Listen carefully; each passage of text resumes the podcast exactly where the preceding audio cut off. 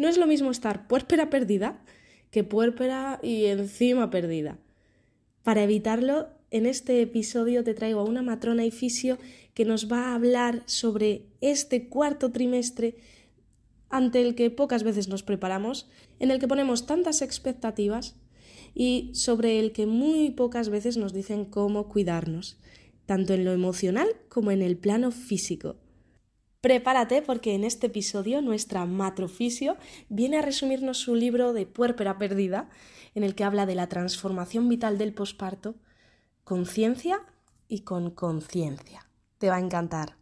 Y aprovecho a recordarte que tanto si estás embarazada como si ya diste a luz, en la descripción del episodio puedes recibir la información adecuada para seguir disfrutando de tu deporte en estas etapas con toda la seguridad y con la confianza de saber que lo estás haciendo bien, sin riesgos, para prevenir problemas futuros. Bienvenida a Lobas Maternity, el podcast para las madres y futuras mamás revolucionarias. Esas que no se conforman con vivir la maternidad a medias las que quieren vivirla en toda su plenitud, con sus bajones y subidones, pero con la confianza de saber que estamos haciendo el mejor trabajo de nuestras vidas. Para hacernos ese camino más fácil y agradable nos ayudarán profesionales de la maternidad y también madres. Y por supuesto encontrarás la respuesta a todas tus preguntas sobre entrenamiento en las etapas más vitales de nuestras vidas, el embarazo y el posparto, para que puedas seguir disfrutando de tu deporte con la máxima seguridad. Prepárate para ser una mamá loba y bienvenida a la manada.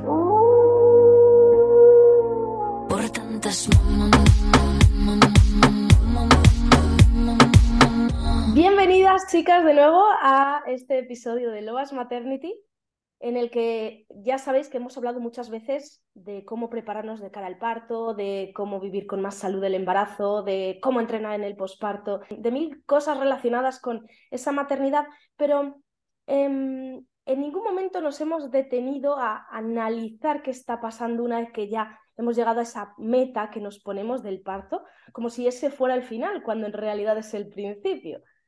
Así que no se me ocurría mejor persona para traer al podcast y hablar de esto que una mujer con tres facetas, la faceta de matrona, la faceta de fisio y la faceta de madre.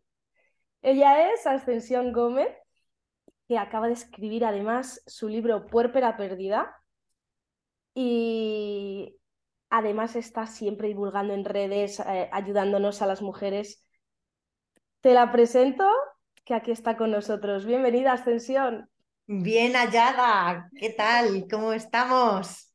Muy bien, muy contenta de que estés con nosotras, porque además de transmitirnos toda esa sabiduría, esa profesionalidad, nos transmite siempre una alegría, por lo menos en las redes, que, intenta, necesitamos.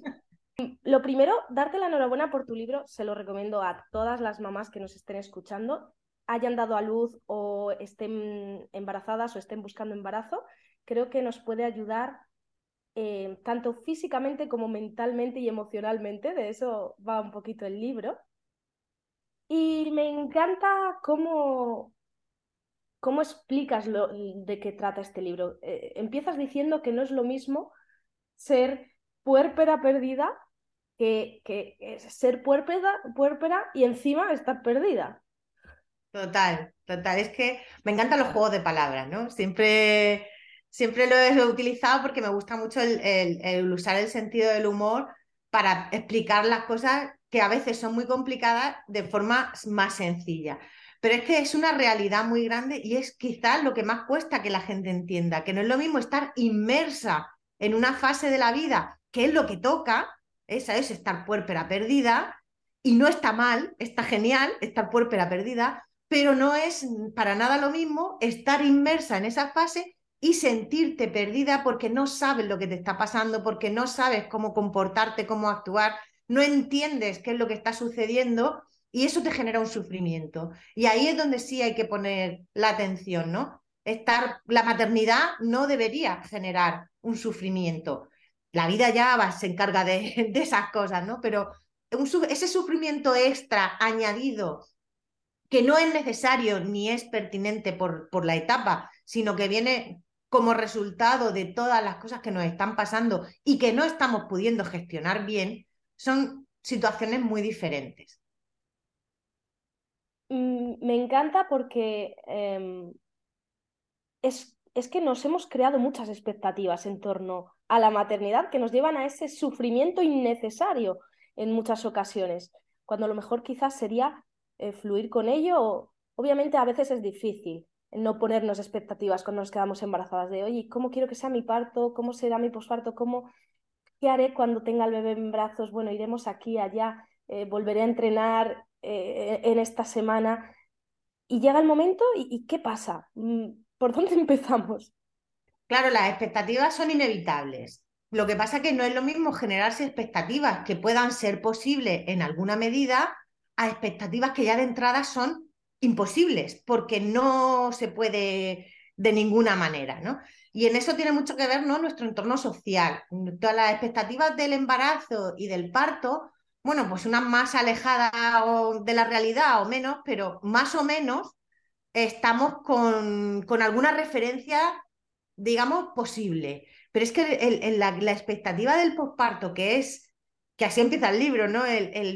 Esa sensación de que tu vida va a ser la de antes, pero con hijo, es que es tan, tan irreal, tan estrepitosamente eh, falsa que es un fracaso seguro. Entonces ya empezamos esta vivencia, empezamos mal, empezamos mm, con algo que es materialmente imposible.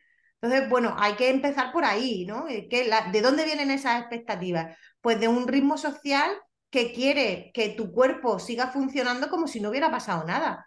Y eso no puede ser.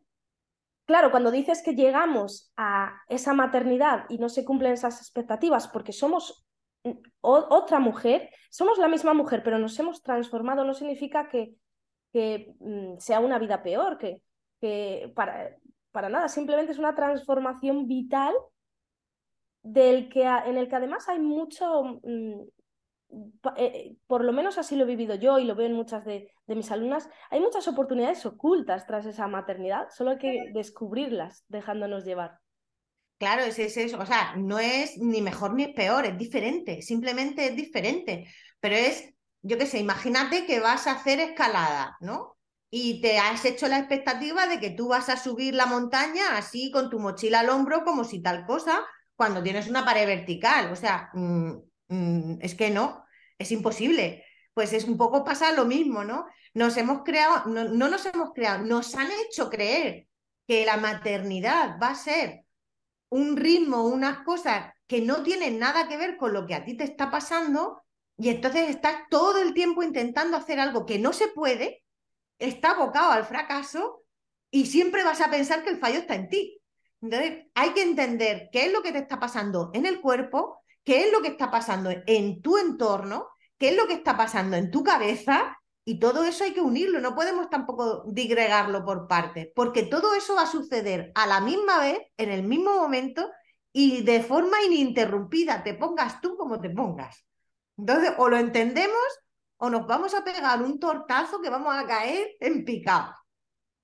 A esta conclusión, yo creo que llegaste por ti misma con tu propia experiencia, ¿verdad? Porque dices en tu libro que me hizo muchísima gracia y también me sentí identificada, que cuando fuiste madre te tragaste un sapo enorme como cualquier otra puérpera, sin verlo venir. ¿Qué aprendiste de esto?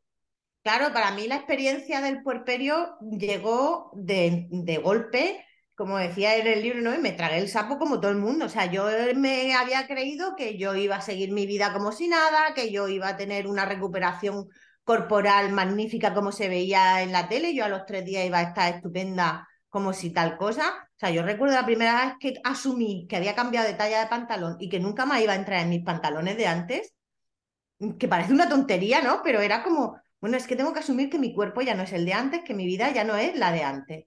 Yo estuve luchando con eso, claro, pagué las consecuencias, tuve una depresión luego posparto tremenda, pero es que fue una lucha. O sea, yo lo recuerdo ahora mirando hacia atrás, digo, ¿cómo es posible? ¿Cómo es posible? Claro, pues yo era enfermera, yo me había tragado, o sea, yo me había estudiado todo lo de los loquios, lo del sangrado, lo de tal, todo lo que ponen los libros. Y a las seis semanas yo tenía que estar como si no hubiera pasado nada, porque es lo que te daban a entender los libros. No solo los libros de medicina o de sanitarios, el entorno social, ¿no? Es que tú puedes con todo, es que tú eres, tú no estás enferma, esto es, mm, no pasa nada, la supermadre, la que... contra, yo tenía una cesárea en el cuerpo, había vivido un embarazo y un parto heavy, tenía una bebé que yo no había, sí, que yo me sabía todas las enfermedades posibles que podían tener los bebés y cómo reanimarlos, pero no tenía ni idea de crianza, porque de esto no se aprende por muchos libros que leas. Y todo esto en esa lucha constante de querer llegar a todo y no poder, porque no era posible, y sin asumir que es que yo no tenía el defecto, que el defecto era la creencia fue muy heavy, fue muy duro. Y ahí fue cuando empecé a plantearme todo, o sea, me lo planteé todo. ¿Qué ha pasado? Pues, ¿Cómo es posible?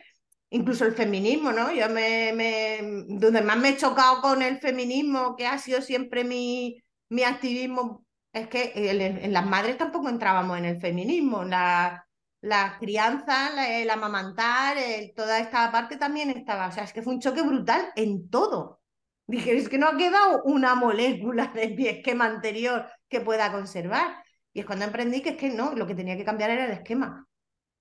Desde luego que la sociedad no mm, acompaña a las madres, no, no las ayuda en esta, no solo en esta etapa vital, bueno, desde que nos quedamos embarazadas hasta el final de nuestras vidas ya vamos a ser madres, pase lo que pase, pero esa sociedad no nos acompaña sin duda con esto. Luego hablaremos un poco desde tu faceta de fisio, de esa parte corporal, de cómo recuperarnos, de suelo pélvico. Pero antes has dicho una cosa que quiero recalcar y es que pasaste por una depresión que, me, que te agradezco que, que lo cuentes en el libro y que lo menciones porque puede dar luz a muchas mujeres que pueden estar sintiéndose igual o pasando por lo mismo, pero que no tienen con quién hablar de esto, que no saben qué hacer o que incluso que esto es lo peor de todo, lo normalizan. ¿Qué consejo les darías a estas mamás? Yo les digo, y lo digo siempre cuando hablo con embarazadas, no es lo mismo tener un mal día que no tener un buen día en ningún momento. Y cuando los días pasan y todos son grises y la, y, y la vida se hace tan cuesta arriba que moverte ya es un esfuerzo, hay que buscar ayuda. Yo por eso en todo el libro recalco todo el tiempo los grupos de madres. Los grupos de madres son súper importantes, porque lo que van a, lo que la sociedad normaliza entre las madres no se normaliza. Y es más fácil que otra madre o otra persona cercana a ti pueda decirte necesitas ayuda a que tú te des cuenta de que necesitas ayuda. Yo, de hecho, yo no me di cuenta de que necesitaba ayuda. Yo tuve la suerte de que mi pareja eh, dijo, hasta aquí, o sea, esto no puede ser y te llevo arrastras al médico hasta que, hasta que te den una baja y porque habían pasado ya varios meses y ya estaba trabajando y esto no puede seguir así porque esto no puede ser normal, porque todo lo que el mundo decía que era normal, pues decían, esto no puede ser normal, no puede ser que, que tú estés todo el día llorando, que estés todo el, sin dormir y estés mm, al, al, borde de un brote psicótico. Es que estuve, estuve 15 días sin dormir y yo creí que me daba un, un algo. Y como esto no se habla, no se cuenta, es como ya se te pasará, no, no se te va a pasar. A veces no se te va a pasar si no buscas ayuda. Y por eso el que haya gente a tu alrededor que pueda decirte necesitas ayuda es fundamental porque quien está dentro no lo va a ver, no lo va a ver. Y si lo ve, no tiene fuerzas para pedir ayuda muchas veces. Y luego que las mamás conozcan la, la, la, figura de, de la psicóloga perinatal que están ahí para ayudarnos y que ellas son las mejores que pueden guiarnos aparte de ese, de ese grupo, ¿no? De otras madres que puedan estar pasando por lo mismo, que hayan pasado por ahí, que puedan ayudarnos con un, duelo de, de, la lactancia, del parto o simplemente de, de, no, de que no te encuentras en tu nueva situación. Bueno, pues ahí están. Yo, de hecho, no concibo como entrenadora Em, eh, de, madres, no concibo mi trabajo sin ese apoyo de la psicóloga perinatal. Creo que es clave para que podamos vivir la maternidad con plenitud. Claro, es que además, mm, o sea, es que esto es una transformación tan grande, una adaptación tan grande que no todo el mundo va a poder hacerlo de una manera fluida y fácil, ¿no? En algunas personas nos va a costar más, en otras nos va a costar menos, luego las circunstancias de cada una son de cada una, pero es que el apoyo psicológico en esta etapa, sin, sin, entrar en la patología, o sea, ya que cuando hay una depresión está claro que necesitamos ayuda médica, psicológica y sanitaria, pero es que aunque no haya llegado a ese extremo, es una etapa tan dura que necesitamos apoyo y a veces recursos que no tenemos y que para eso están los profesionales de la psicología perinatal, precisamente para ayudarnos en la adaptación de todo esto, que parece que es que hay que estar muy mal para buscar ayuda psicológica y no, no es necesario estar muy mal, es necesario mm, mm, poder tener el acceso y el conocimiento de que existe esta figura profesional que puede aportarnos mucho, incluso sin estar mal, para hacer que las cosas sean más fáciles. Porque, como hemos dicho, ¿no? que la, maternidad es una transformación vital y es maravillosa y estupenda, pero es dura. Dura de narices. Y te hace dura, de hecho. Al final, bueno, para todas las futuras mamás que todavía no hayan dado a luz y estén ahora escandalizándose, oye, tranquilas, que al final con, esa, con ese acompañamiento vas a poder disfrutar de, la maternidad sin duda, porque a pesar de esas sombras también tiene sus cosas buenas, ¿no, Ascensión? Claro, tiene cosas maravillosas y estupendas y preciosísimas y, y yo no la cambio por nada del mundo, ¿no? Es una experiencia única, pero como la vida, la vida no es rosa, ni, eh, ni azul, ni gris, ni negra, la vida tiene unos días de unos colores y otros días de otros, pues la maternidad también. Lo que pasa es que la maternidad es verdad que sobre todo al principio es muy intensa, porque el, es todo como muchos cambios en muy poquito tiempo y, y no siempre vamos a tener los recursos necesarios para poder adaptarnos de forma rápida. Pero ahí está, y la mayoría repetimos, eso es porque mm, por muy dura que sea, compensa, claro que compensa, y puede ser maravillosa, y estupenda, y divina. Y puesto que es una gran transformación, un, momento eh, probablemente del más destacable en tu vida, ¿crees que hay que prepararse para el posparto de alguna manera? Más que prepararse, me pasa como con el embarazo. O sea, hay que prepararse para parir si venimos de serie con todo lo necesario. Mm, pues lo que hay que es programarse las losas que llevamos, hay que quitarse las piedras de la mochila y los estereotipos y la, y todas esas cosas que son realmente lo que nos van a mm, causar el problema. No es la maternidad en sí lo que va a causar el problema, es cómo todo lo que no puede ser porque es irreal está dañando nuestra vivencia de la maternidad. Entonces hay que prepararse para el posparto. Pues desde ahí sí, para quitarse el astre, pero no porque tú necesites que alguien te enseñe a ser puérpera perdida. No, eso se viene de serie. Y nuestro cuerpo y nuestra cabeza tiene las habilidades y los recursos necesarios para poder hacerlo de manera saludable. Pero es verdad que las circunstancias externas nos van a condicionar tanto que necesitamos poner un poco de, foco en qué es mío y qué no es mío, qué puedo y qué no puedo. Has hablado de la preparación del embarazo de cara al parto, porque como te decía al principio, muchas veces parece que es el único objetivo, cuando es algo por supuesto, de vital relevancia que además va a marcar mucho cómo vivamos el posparto, ¿no? El cómo se haya dado ese embarazo y ese parto. Pero mm, en muchas ocasiones en este, en este podcast hemos hablado con, con otras matronas de cómo recuperar ese poder que nos han arrebatado, ese poder de, de gestar, de dar a luz, de criar, mm, por, por toda esa hipermedicalización en torno al parto y, es porque nos hemos desconectado de nosotras mismas, de nuestra naturaleza, que nos afecta a la hora de dar a luz, pero también cómo nos afecta esa desconexión de nuestro cuerpo una vez ya somos madres. Bueno, somos madres desde, desde el momento de la mm. concepción, pero desde cuando ya está el bebé al otro lado de la piel. Pero es en realidad lo mismo, es parte del mismo proceso, ¿no? El no conocer tu cuerpo, el no saber cómo funciona y sobre todo el no ser capaz de sentir y entender lo que te está diciendo el cuerpo, nos hace ir en contra de lo que necesitamos, ¿no? El, el, parto es puro, o sea, quizá el parto es el momento más sensorial, ¿no? Más intenso sensorialmente, porque en el parto sí o sí hay que desconectar la cabeza pensante y dejar que el cuerpo haga su trabajo. Pero es que prácticamente en el primer mes del posparto vamos a necesitar estar casi, casi en esa misma situación, porque la única manera de comunicarnos con nuestro bebé es a través del lenguaje no verbal, es a través de los sentidos. La única manera de saber qué necesita nuestro cuerpo es entender lo que nos está diciendo nuestro cuerpo, qué posiciones nos pide, qué, tipo de actividad nos pide, qué tipo de movimiento nos está pidiendo, pero claro, estamos tan ajenas, estamos tan en la cabeza pensante que parece que de, las cejas para abajo no hay, no hay mucho. Y, y quizás es una etapa en la que hay que desconectar mucho de las cejas para arriba y centrarse más en lo que está sucediendo de las cejas para abajo.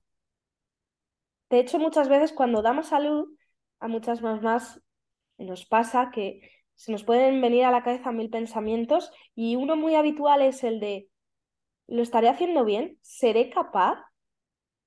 ¿Qué hacemos ante esas preguntas que mm, nos roban también ese poder?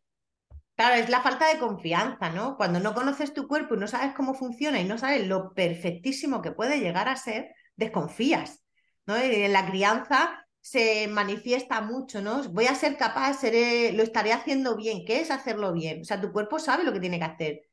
Tu cabeza también sabe lo que tiene que hacer. Lo que pasa es que está recibiendo mensajes que le dicen todo lo contrario todo el tiempo. Así que es importante escucharnos y entendernos. Claro que yo siempre le digo a la mujer, cuando alguien me lo dice, digo, si tú te quedas en mitad de la selva con tu bebé, ¿sobrevivirías? ¿A que sí? Porque la supervivencia va a tomar las riendas y vamos a dejar de, hacer caso a los mensajes desempoderantes porque no tienen sentido, es que no tienen ningún sentido. Pero no estamos en mitad de la selva, estamos en sociedad y estamos rodeados de personas que de, todo, de crianza todo el mundo entiende, menos tú, parece ser.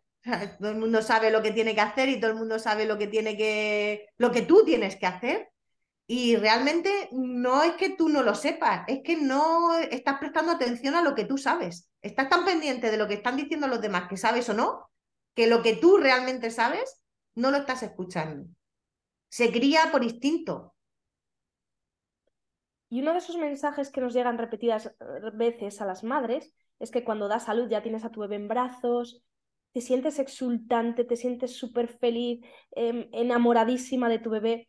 Y tú misma cuentas en el libro que a ti te pasó justo lo contrario eh, tras, tu, mm, mm, tras el nacimiento de, tu primera hija, que fue por cesárea, no tenías esa sensación y encima estaba en tu cabeza, luego si quieres hablaremos ya de, de la cesárea en términos físicos, pero en ese en esa parte más emocional en el que te sentías mal contigo misma o, incluso las madres que tras una cesárea pueden sentirse em, como no válidas por no haber conseguido dar a luz por parto natural.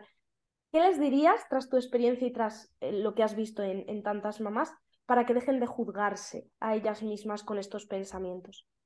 Es difícil porque es una cosa que cuesta mucho de, asimilar, ¿no? Es verdad que esa imagen idílica del el parto donde todo ha ido fantástico y fenomenal y, entras en contacto piel con piel con tu bebé y la oxitocina te, te invade el cerebro y te enamoras perdidamente, pues eso a veces no sucede. No sucede porque las circunstancias que han rodeado al parto lo impiden porque ha habido una situación muy grave de, salud, porque ha habido una cesárea, porque ha habido una hipermedicalización del parto, independientemente de que sea justificada, necesario o no, que eso es otro tema, ¿vale? Pero hay que entender que cuando esas situaciones se dan, las hormonas no pueden funcionar de la misma manera y por tanto esa, esa, esa cosa exultante, ¿no? ese enamoramiento espontáneo no va a suceder. Y no va a suceder porque no se puede, porque no se, no se dan las circunstancias bioquímicas para que eso suceda.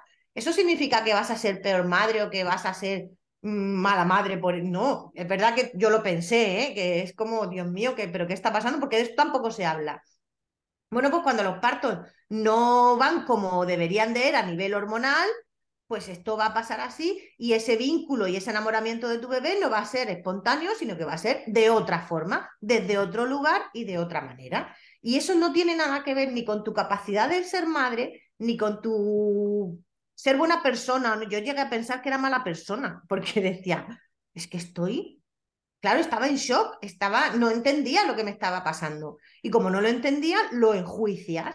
Y cuando lo entiendes, cuando le puedes quitar el juicio, decir, bueno, esto tiene una explicación. No es maldad que me ha brotado a mí así espontáneamente del cuerpo en vez del amor de madre, ¿no? Pero es que esto es así, es, es, es impensable que, que una reacción química que no tiene los elementos químicos necesarios para que se produzca, se vaya a producir. Y esto es lo que sucede en un parto cuando no es fisiológico y no se dan las circunstancias hormonales para que se produzca ese enamoramiento espontáneo.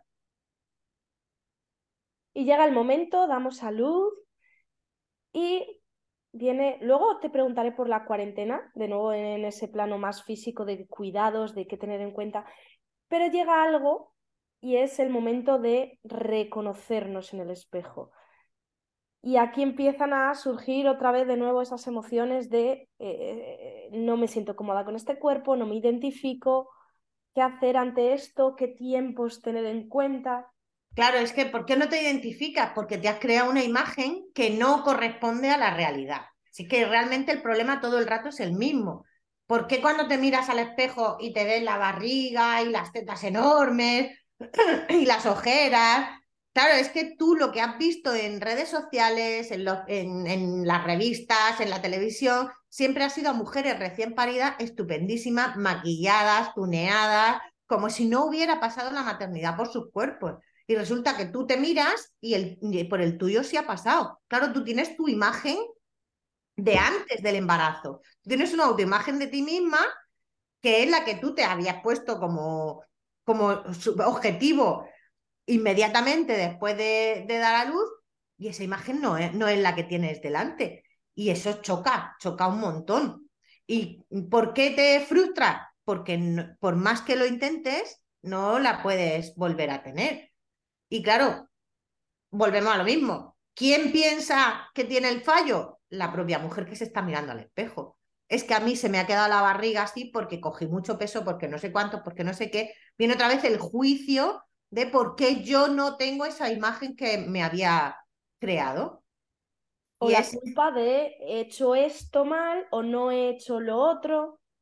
Claro, y, y cuando entiendes que es que recién parida, cuando tu útero tiene todavía este tamaño y te llega a la altura del ombligo, es materialmente imposible quedarse cóncava, pues, pues dice, ah, vale, mm, es que esto necesita su tiempo, es que esto necesita, cuando entiendes que tu musculatura abdominal y tus tejidos se han distendido un montón y es físicamente imposible que se retraigan otra vez en, horas o en días, porque eso no es posible físicamente hablando, pues dejas de enjuiciar a tu barriga como está. Cuando entiendes cómo se pone en marcha todo el proceso hormonal para que la lactancia se dé, aunque tú hayas decidido no amamantar, pero eso va a empezar y necesita unos días, aunque lo inhibas para, para bajar los efectos, pues entiendes que tus tetas están así porque tienen que estar y que cuando llevas tres días sin dormir, por muy mona que tú seas, la cara de cadáver no te la quita nadie. O sea, es que es así y que tu bebé no va a dormir ocho horas seguidas,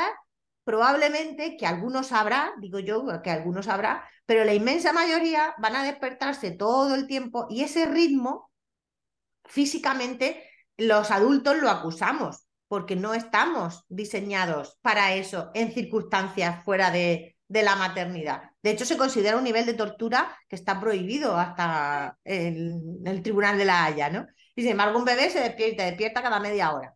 ¿Vale? ¿Por qué sucede así? Pues porque los bebés tienen esa necesidad y es imposible que los bebés se adapten a nosotras. Somos nosotras las que nos tenemos que adaptar a los bebés. Y ya está. O sea, no es lo mismo dormir siete horas seguidas y levantarte, ducharte tranquilamente, comer bien y estar cuidada desde ese lugar a que lleve una semana que lo más que has dormido seguido ha sido media hora y casi de pie mírate al espejo y te quieres ver encima mm, preparada para una boda. Pues no. Y recordemos que es lo normal, porque siempre se fijan las madres. Digo, se fijan porque, bueno, a, mí me pasó también que mi bebé se despertaba cada media hora. Yo consideraba que era lo normal, pero cuando mis alumnas me empiezan a decir, no, es que mi bebé se despierta dos veces por la noche, algo le pasa. Digo, ¿cómo que algo le pasa? Al, al contrario, vamos a ver. Así que no nos fijemos en los ritmos de otros bebés, cada bebé tiene sus ritmos y lo normal es que se despierten mucho. Y hablabas de, de, estar cadavérica. Fíjate, antes de, grabar este episodio yo estaba pensando, mm, voy, a, voy a ponerme en pijama despeinada en honor a todas las puérperas que nos estén escuchando. Y, así, bueno, empatizo con, ellas, ¿no? Con las que no pueden casi ni ducharse. Pero luego, fíjate, pensé, a ver, yo casi todos los, no, todos los días, yo estoy en chándal todos los días muchas veces me descuido bastante a nivel estético, tengo, que decirlo. Voy a hacer lo contrario. Voy a demostrarles a las mamás que también nos tenemos que cuidar y no olvidarnos de nosotras. Así que hoy, hoy para ascensión me voy a quitar el chándal y me voy a quitar la coleta y me voy a lavar la cara. ¿Qué importancia tiene esta de no dejar, a pesar de no dormir, a pesar de no tener tiempo casi ni para darte una ducha, qué importancia tiene el no ponerte en el último lugar, sobre todo en no olvidarnos de nosotras mismas y de cuidarnos para cuidar. Es que es, es fundamental entender que el bebé necesita cuidado y la mamá necesita cuidado, porque cuidar sin que descuidándote es también algo que está abocado al fracaso.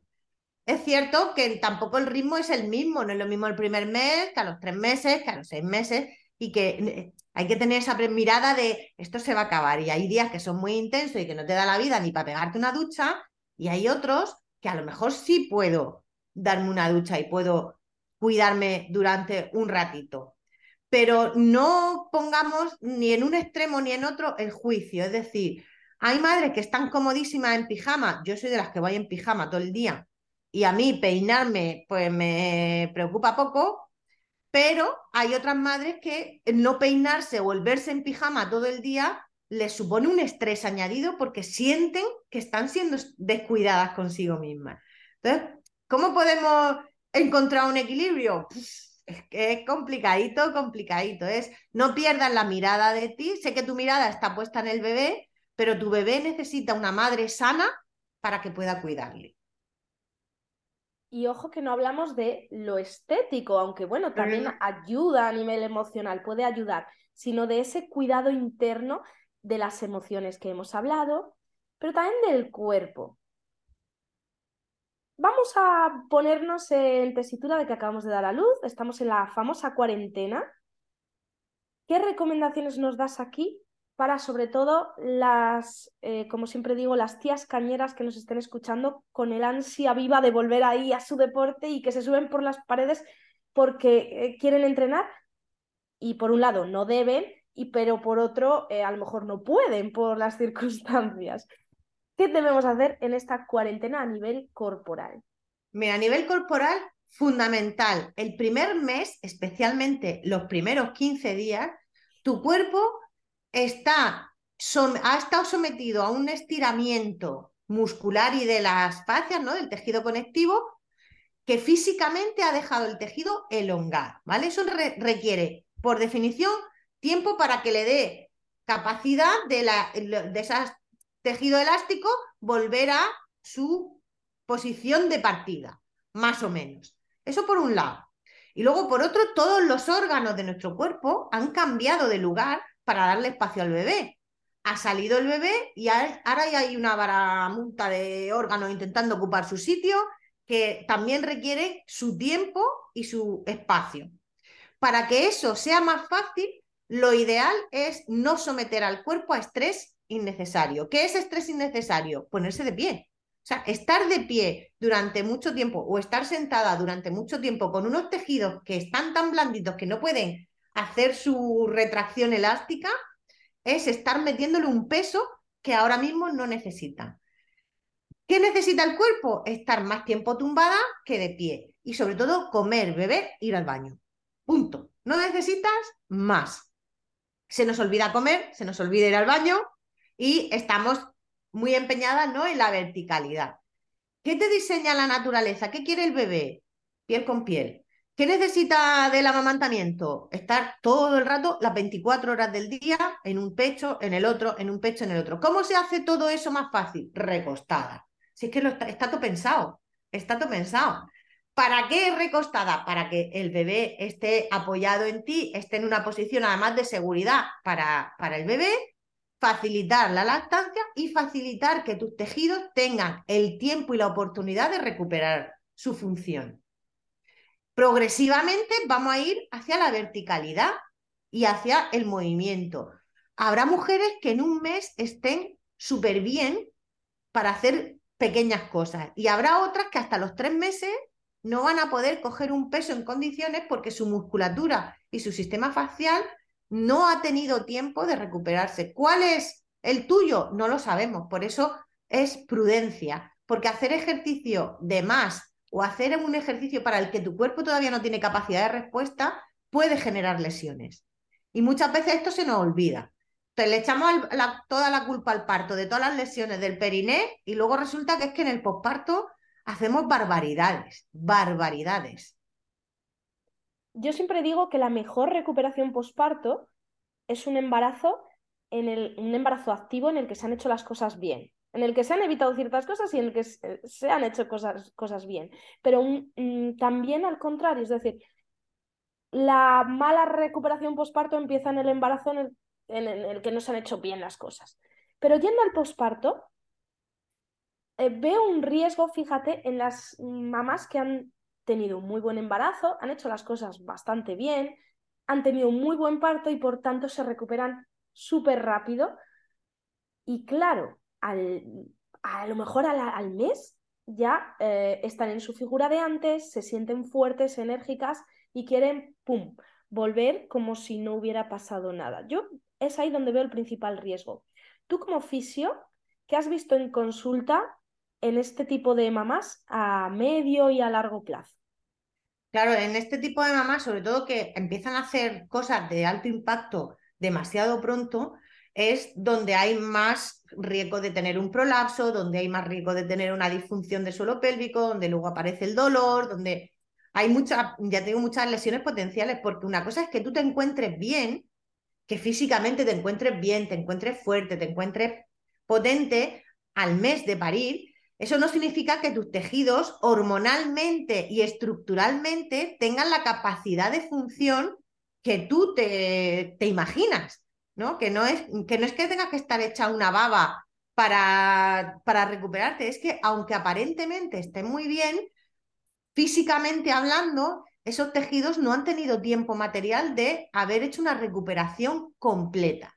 Y entonces tú les vas a meter un impacto sin capacidad de respuesta y eso se va a traducir en muchos casos en lesiones. O bien lesiones del tejido conectivo que van a dar lugar a los prolapsos, o bien lesiones de las fibras musculares que van a generar pues hipertonías o reacciones anómalas en, la gestión del ejercicio.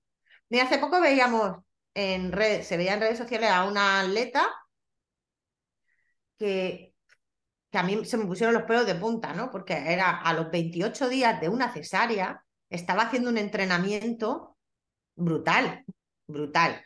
Yo no digo que esa mujer que es atleta de competición, que tenga una estructura muscular y tal, mm, que no es comparable al del resto de la población.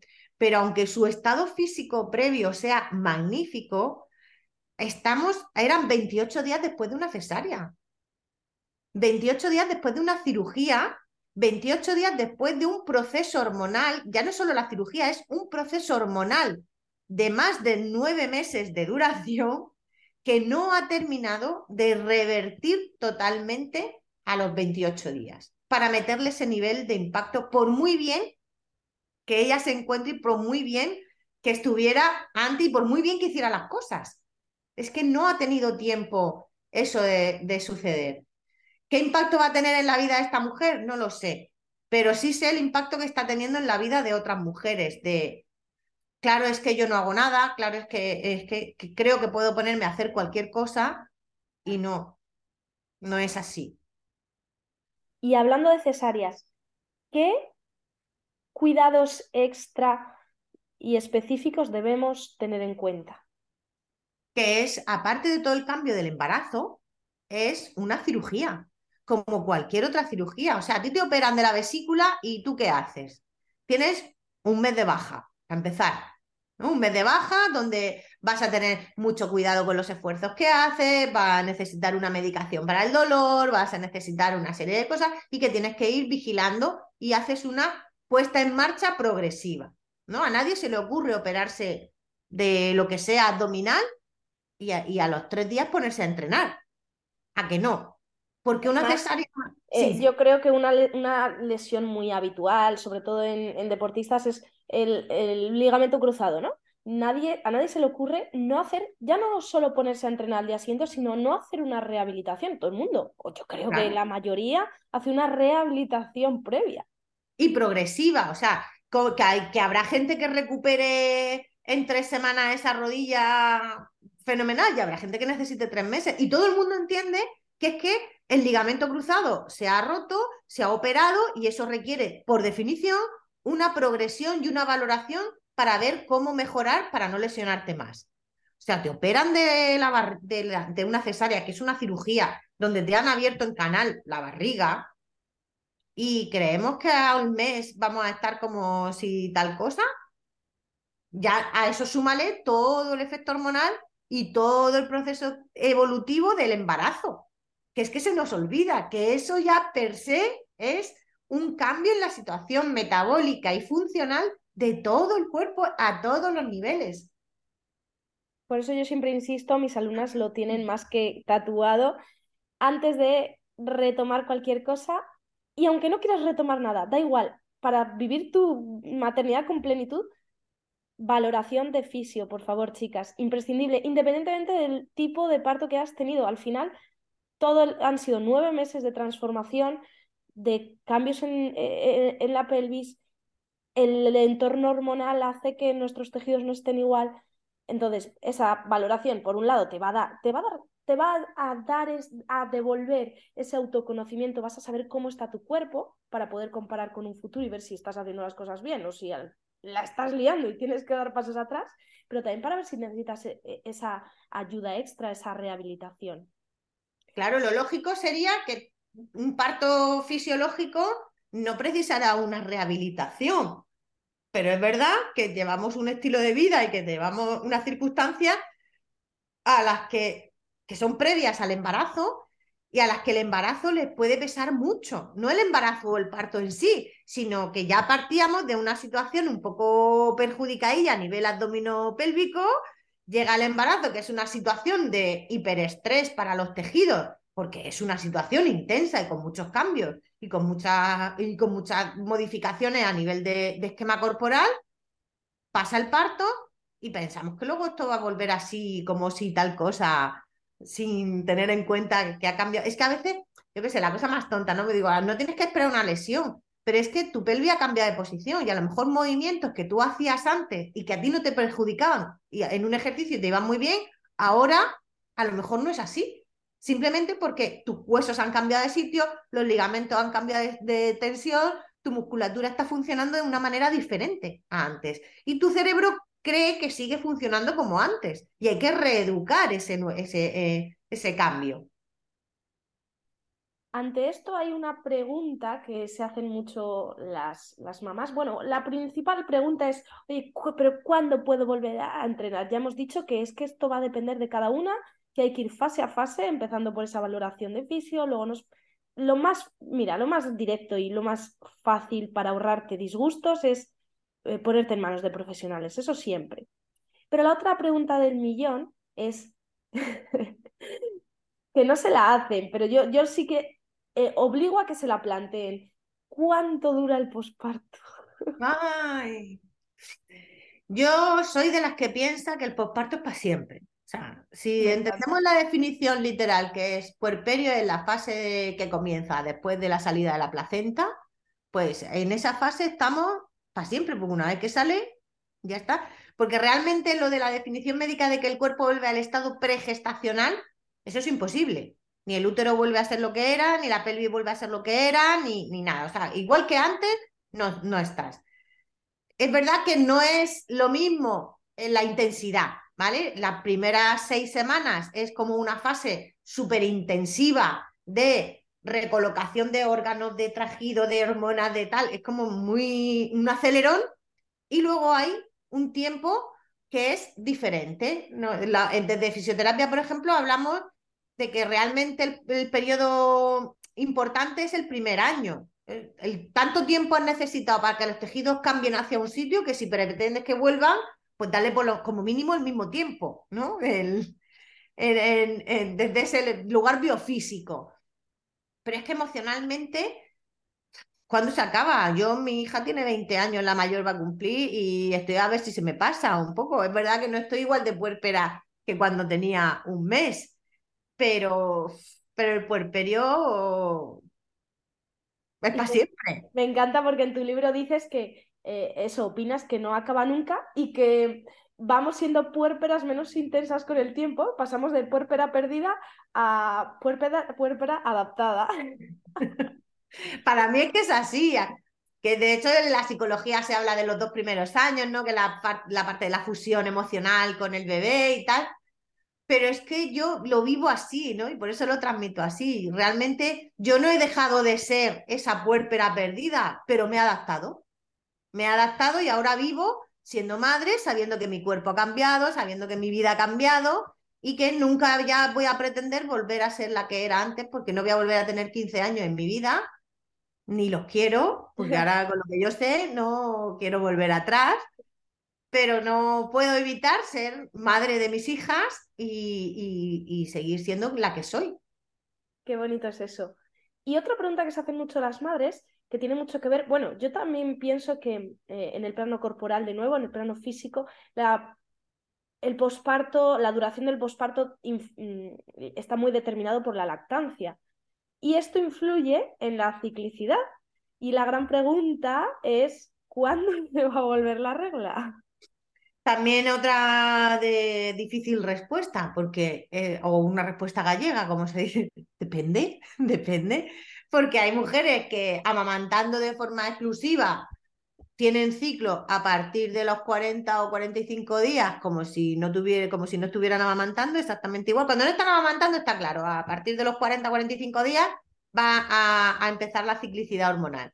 Pero cuando estamos amamantando, puede ser que ocurra eso, puede ser que te tires 3, 4 meses o 5 o 6 sin que vuelva la ciclicidad, o un año o dos años, ¿vale? Porque no, no hay norma escrita. Que la mayor parte de las mujeres que amamantan de forma exclusiva van a tener un periodo más o menos prolongado de ausencia de menstruación y de ciclo que abarca desde los tres meses al año de vida en la, en la mayoría de los casos, sí. Pero la que amamanta y le vuelve su ciclo a los dos meses de haber parido es igual de, lo, de normal que la que tarda dos años o que la que enlaza con el siguiente embarazo porque en el primer óvulo que se le ha escapado lo ha fecundado y ha enlazado la lactancia con el siguiente embarazo. Algo así me ha pasado a mí. Pero es súper interesante porque cada mujer es un mundo, cada cuerpo es distinto. Claro. voy a hacer eh, la última pregunta que yo creo que mm, les va a ayudar mucho a las mamás, sobre todo porque no se suele hablar, por, de nuevo, mm, todos los tabús que hay en torno a esto, y es la sexualidad.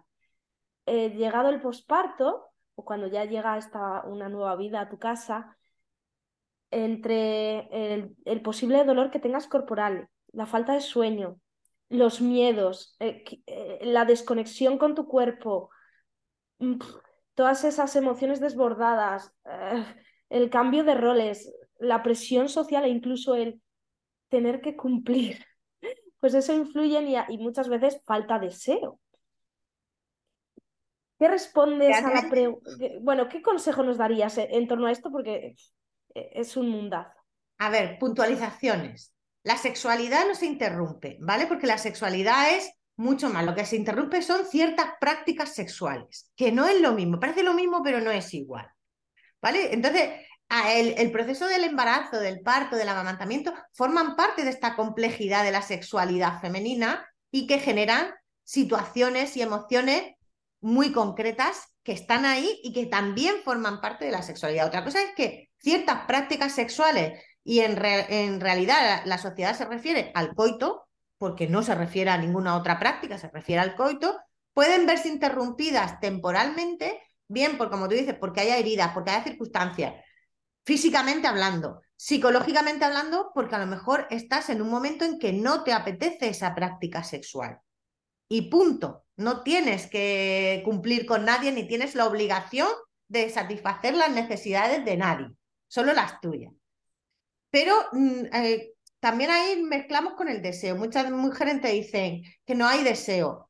Para que se produzca el deseo, necesito que mi cuerpo tenga capacidad de respuesta, que mi, mi psique tenga capacidad de poder ponerse en contexto sexual y que mi entorno me dé la seguridad y la tranquilidad para que mi cuerpo tome la respuesta sexual y la utilice. ¿Por qué digo esto? Porque todo lo que es la respuesta sexual está gestionada por unas áreas del cerebro que necesitan estar desconectadas de la atención. Y si tengo la atención puesta en el bebé, por ejemplo, no pueden conectar esas, esas áreas. ¿Eso significa que no hay deseo? No. Eso significa que las circunstancias no permiten que el deseo fluya y que genere una respuesta sexual adecuada a ese deseo. Eso por un lado. ¿Puede haber falta de deseo? Sí, claro que puede haber falta de deseo, pero no porque no sientas deseo por tu pareja, sino porque tus necesidades de supervivencia están por encima de la necesidad de sexual o la necesidad del deseo relacionado con la sexualidad genital. Ojo, porque la mujer está amamantando feliz con su bebé y no está satisfecha y no, a lo mejor no le apetece más. Pero es que llevamos un ritmo de vida diferente estamos en un contexto hormonal y físico diferente y esperamos, o socialmente se espera, que tengas la misma respuesta sexual de antes. Y otra vez volvemos al mismo punto. Eso es materialmente imposible. Entonces, ¿cuándo es el momento de recuperar o de restablecer esa sexualidad genital como te gustaría? Pues va a depender de cómo sea tu circunstancia. Habrá es que hay mujeres que tienen mucha mucho deseo de sexualidad genital a las tres semanas de haber parido y otras han pasado seis meses y ni se lo plantean porque en su cabeza hay tantas otras cosas que no permiten que eso pueda surgir. Y tan normal es una como la otra. no hay normas, no hay, no hay, no hay días, no hay tope, yo sí siempre digo y que hay que establecerse esa autopirámide, ¿no? primero, mis necesidades de supervivencia. Después, mi placer, recuperar mi placer, cómo me está mi cuerpo, cómo me siento, cómo me conocer mi, mi nuevo cuerpo. Y lo último, de lo último, de lo último, el placer compartido con otras personas. Si las otras personas tienen prisa, pues que se vayan a hacer footing o que utilicen las manos o que hagan lo que tengan que hacer, pero el problema es de las otras personas, no es de la puérpera. Buenísimo. Pues podría preguntarte muchísimas cosas más, pero creo que me voy a quedar con el pedir ayuda, el dejarnos ayudar, que muchas veces nos cuesta tanto a las madres, el cuidarse para cuidar y eh, dentro de esa soledad que se pueda sentir en la maternidad, no, sentirte sola porque estás rodeada, aunque no lo sepas, solo tienes que encontrarlo de muchísimas mamás como tú y de muchísimas profesionales como Ascensión dispuestas a ayudarte. Recomiendo a todas que, que se lean, ya tanto si diste a luz hace años como si estás esperando ese embarazo o, ese, o la llegada del bebé, el libro de Ascensión de Puérpera Perdida, la transformación vital posparto, porque os va a dar mucha confianza en vuestros cuerpos, en vuestra capacidad de, de, criar y, además que tienes muchas ideas más, un poquito más técnicas, pero explicadas de forma muy llana que las vas a entender para que puedas cuidarte en el plano físico también de la mejor manera posible. Millones de gracias, Ascensión, a ti por la invitación y por dejarme venir a hablar de mi libro. yo, yo encantada. Una última cosa que les quieras decir a las chicas. Que tampoco se echen la culpa si no se cuidan. Que también los demás tienen la obligación de cuidarte. O sea, es que parece como que todo lo tenemos que hacer nosotras. Y escucha, estamos en un momento en que lo que me toca es que me cuide. Eso es. Y que las visitas vengan con tortilla de patata. Sí, sí, con el, tupper, con el tupper de lenteja o lo que sea. Pero a tomar café podemos quedar dentro de tres meses cuando tenga tiempo de ducharme más tranquilamente. Exacto. Qué buena Ascensión. Pues voy a dejar tu contacto y tus redes en la descripción para que todas las chicas, bueno, y tu libro, para que puedan verlo. Y de nuevo, darte las gracias por tu tiempo y por todo lo que divulgas y nos ayudas a las madres. Muchas gracias. Un abrazo enorme. Mm. Exacto.